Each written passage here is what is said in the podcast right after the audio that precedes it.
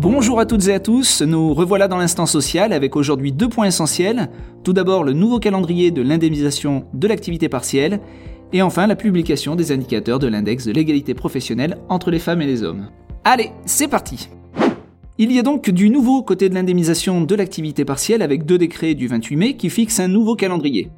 Pour bien comprendre, il faut retenir trois situations différentes. Tout d'abord, il y a celle des entreprises qui relèvent du droit commun de l'activité partielle, c'est-à-dire celles qui ne sont pas issues de secteurs protégés ou qui ne sont pas directement touchées par la crise sanitaire. Alors pour elles, du 1er au 30 juin, le taux d'allocation d'activité partielle, c'est-à-dire la somme versée à l'employeur, passe de 60% à 52% de la rémunération antérieure brute du salarié dans la limite de 4,5 fois le SMIC.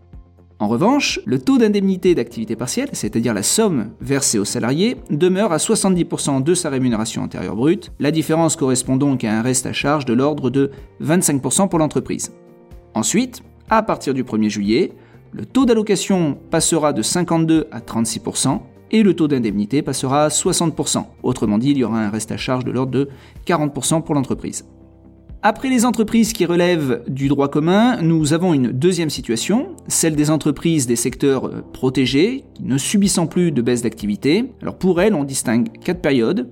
Du 1er au 30 juin, le taux d'allocation et d'indemnité euh, d'activité partielle sont fixés à 70%, il n'y a donc pas de reste à charge pour l'entreprise. Du 1er au 31 juillet, le taux d'allocation sera fixé à 60% et le taux d'indemnité restera à 70%, ce qui conduit à un reste à charge de 15% pour l'entreprise.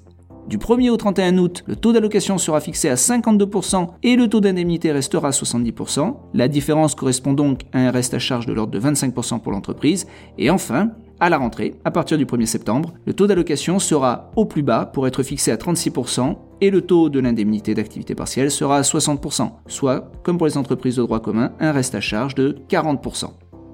Enfin, la dernière situation concerne les entreprises subissant encore directement les effets de la crise. Je pense à celles qui sont encore euh, fermées administrativement ou dont l'activité est en forte baisse. Eh bien pour celles-ci, les taux d'allocation et d'indemnité d'activité partielle sont maintenus à 70%, c'est-à-dire en fait qu'il n'y a pas de reste à charge pour l'entreprise, et ce jusqu'au 31 octobre. Attention aux retardataires, je vous rappelle qu'un décret du 10 mars 2021 prévoyait que les entreprises d'au moins 50 salariés devaient publier au plus tard le 1er juin les résultats détaillés des indicateurs de l'index de l'égalité professionnelle entre les femmes et les hommes de manière visible et lisible sur le site internet de l'entreprise, bien sûr lorsqu'il en existe un. Pour mémoire, les indicateurs de l'index sont les suivants l'écart de rémunération entre les femmes et les hommes, l'écart de taux d'augmentation individuelle, l'écart du taux de promotion, ça uniquement pour les entreprises de plus de 250 salariés, le pourcentage de salariés ayant bénéficié d'une augmentation dans l'année suivant leur retour de congé maternité, et enfin le nombre de salariés du sexe sous-représenté parmi les 10 salariés ayant perçu les plus hautes rémunérations. Je termine en vous rappelant que la publication du niveau de résultat de l'index devait, quant à elle, avoir lieu le 1er mai 2021.